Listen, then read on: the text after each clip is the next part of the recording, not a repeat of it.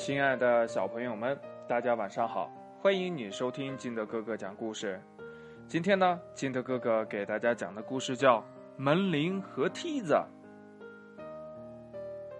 话说呀，野猪家离长颈鹿家挺远的，但是为了能见到好朋友呀，这野猪也不怕路远。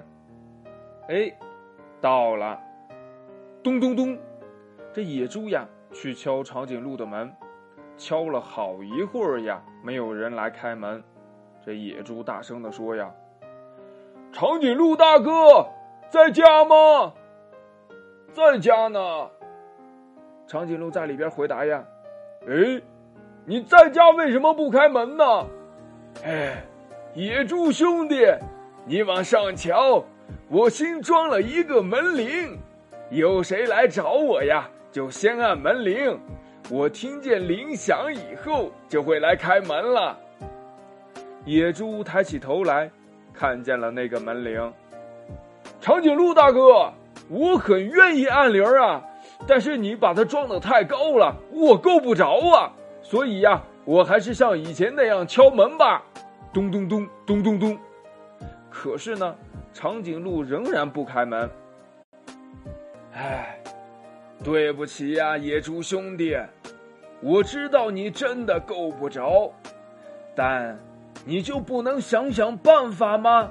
啊，要是大家都像你这样图省事儿，敲敲门算了，那我那门铃不是白装了吗？这野猪没话说了呀，但又怎么也想不出能按到门铃的办法，只好嘟嘟囔囔的回家去了。这又过了一些日子呀，野猪又来看长颈鹿了。这回呢，他吭哧吭哧的扛来了一架梯子。野猪呢，把梯子架在了长颈鹿门外，爬上去，一伸手，哎，够着那个门铃了。这可是呀，怎么也按不响。这急的野猪是哇哇叫啊！哎，对不起，野猪兄弟。长颈鹿在里边解释说了：“呃，这个门铃啊坏了，只好麻烦你敲几下门吧。”嗯，这怎么行啊？不行不行不行！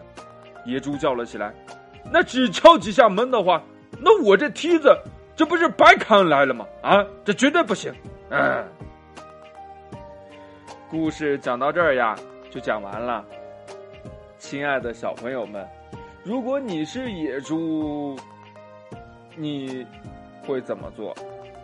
如果你是长颈鹿，你的朋友来看你，真的够不着你的门铃，你真的不给他开门吗？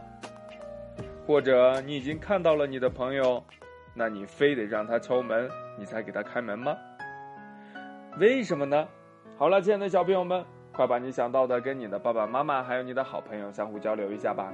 喜欢听金德哥哥讲故事的，欢迎你下载喜马拉雅，关注金德哥哥。同样呢，你也可以添加我的个人微信号码幺三三三零五七八五六八来关注我故事的更新。